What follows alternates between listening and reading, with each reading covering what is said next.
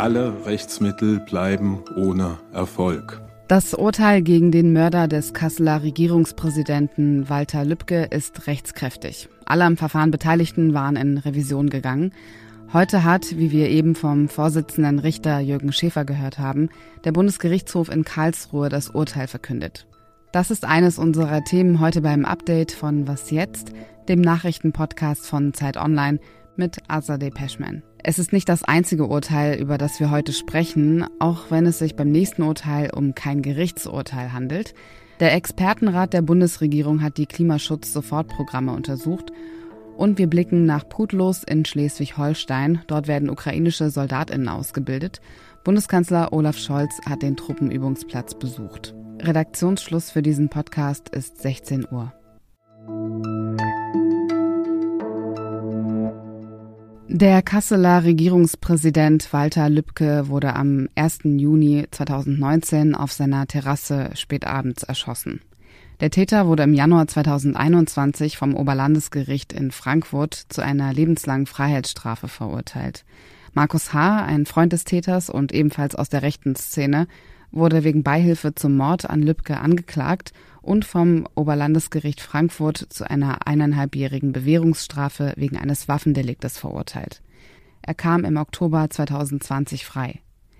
Die Angehörigen Walter Lübkes, die Nebenklägerinnen, die Angeklagten und die Bundesanwaltschaft sind in Revision gegangen. Heute hat der Bundesgerichtshof entschieden, das Urteil ist rechtskräftig.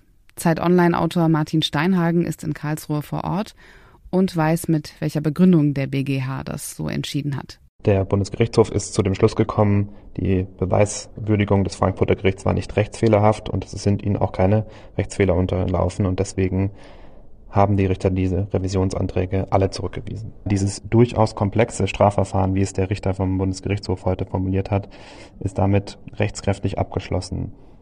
Komplex war dieses Verfahren unter anderem auch deshalb, weil nicht nur der Mord an Walter Lübcke Thema des Prozesses in Frankfurt war, sondern auch der Mordversuch an einem jungen Mann aus dem Irak, der als Geflüchteter nach Deutschland gekommen ist. Diese Tat hatte die Bundesanwaltschaft auch dem Mörder von Walter Lübcke vorgeworfen. Die Frankfurter Gerichte hat, waren davon aber nicht überzeugt und haben ihn in dem Punkt freigesprochen. Und auch dieser Freispruch hat jetzt Bestand. Und wie haben die Angehörigen von Walter Lübcke darauf reagiert? Ein Sprecher von Familie Lübcke hat heute nach der Entscheidung gesagt, die Entscheidung sei für sie sehr schmerzlich. Das hat insbesondere damit zu tun, dass sich die Familie erhofft hat, dass ein möglicher neuer Prozess zentrale Fragen noch klären könnte, die das die letzten Minuten, die letzten Sekunden im Leben ihres Mannes und Vaters betreffen.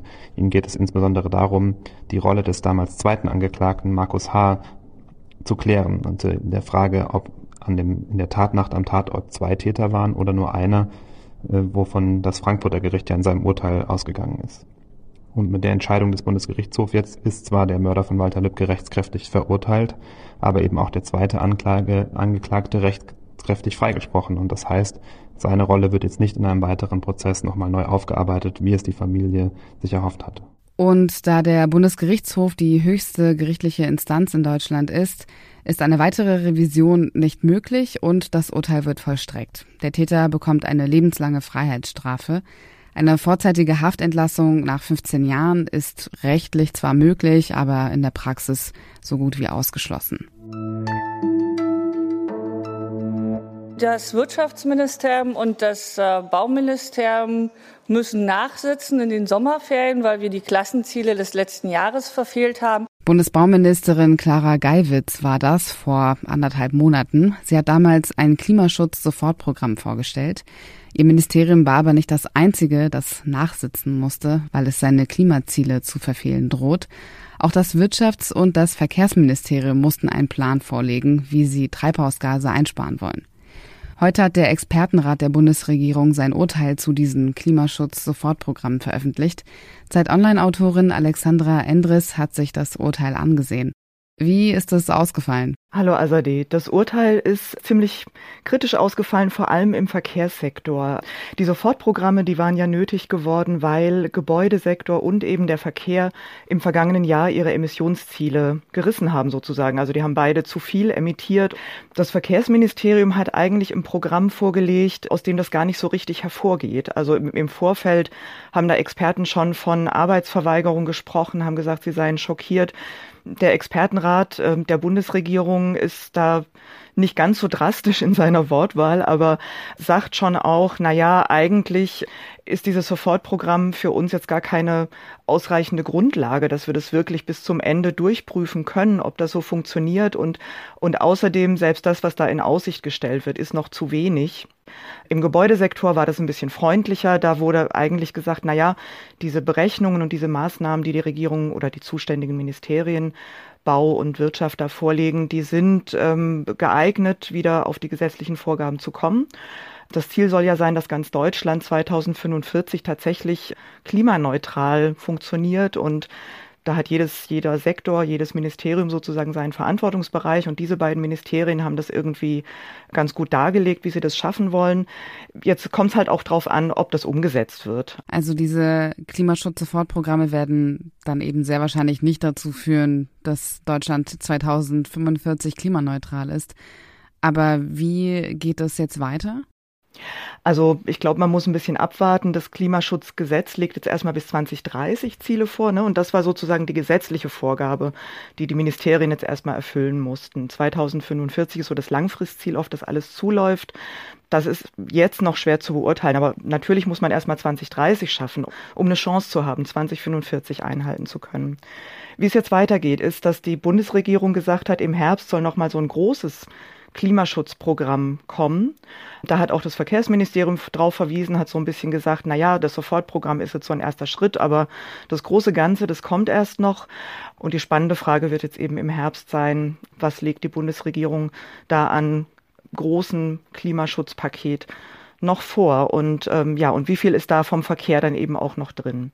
Das soll übrigens im September dann auch schon passieren dann sprechen wir wahrscheinlich im September nochmal miteinander. Und den ganzen Text von Alexandra Endres, den finden Sie auf Zeit Online beziehungsweise auch bei uns in den Show Notes. Danke dir für das Gespräch. Danke dir. Falls Sie den Ort Putlos nicht kennen, Sie sind damit nicht alleine. Ich wusste bis heute auch nicht, wo er liegt. Jetzt weiß ich es. Putlos liegt in Schleswig-Holstein. Dort ist ein Truppenübungsplatz, auf dem ukrainische Soldatinnen am Flugabwehrkanonenpanzer Gepard ausgebildet werden. Bundeskanzler Olaf Scholz hat heute Putlos besucht und nicht nur mit Soldatinnen, sondern auch mit Industrieausbilderinnen der Herstellerfirma Gauss Maffei Wegmann gesprochen. Die Ausbildung ist der Bundesregierung zufolge ein Teil der von Deutschland finanzierten Lieferung von 30 Gepard-Panzern an die Ukraine. Lange hat Deutschland keine schweren Waffen an die Ukraine liefern wollen. Das hat sich mittlerweile geändert. Ende Juli hat die Ukraine erklärt, die ersten drei Panzer des Typs Gepard und auch mehrere 10.000 Schuss Munition aus Deutschland erhalten zu haben. Und Scholz nutzte den Besuch in Putlos heute auch nochmal, um zu erklären, weshalb diese Unterstützung wichtig ist. Weil die Ukraine das Recht hat, das eigene Land, die Integrität, die Unabhängigkeit und die Souveränität zu verteidigen und sich sicher sein kann, dass es die Unterstützung hat der vielen internationalen Freunde und Verbündeten, aber ganz besonders die Unterstützung aus Deutschland. Was noch? Es ist wie Murphy's Law. Was schief gehen kann, geht schief. Nicht erschrecken, Sie hören immer noch den Nachrichtenpodcast Was jetzt und keine Sorge, ich fange nicht an zu rappen. Aber die zitierte Zeile stammt von einem Rapper, Serafinale nämlich. Und was Menschen können, nämlich Raptexte schreiben, das kann künstliche Intelligenz schon lange, haben sich Anthony Martini und Brandon Lee vielleicht gedacht, als sie den virtuellen Rapper FN Mecca erschaffen haben. Gerappt und gesungen werden die Songs von einem echten Menschen, der allerdings anonym bleibt, aber die Texte basieren auf künstlicher Intelligenz. FN Mecca hat sogar einen Plattenvertrag bekommen, allerdings hat der virtuelle Rapper diesen Vertrag jetzt wieder verloren. Begründung? Er habe rassistische Stereotype bedient, unter anderem in seinen Songs das N-Wort gerappt. Und das war das Update von Was jetzt für heute, Donnerstag, den 25. August. Mich hören Sie, wenn Sie Was jetzt in erster Linie unter der Woche hören, wieder im November. Dafür können sich aber Langfolgen-Fans freuen, und zwar auf eine Folge aus Brasilien, wenn die Präsidentschaftswahlen anstehen.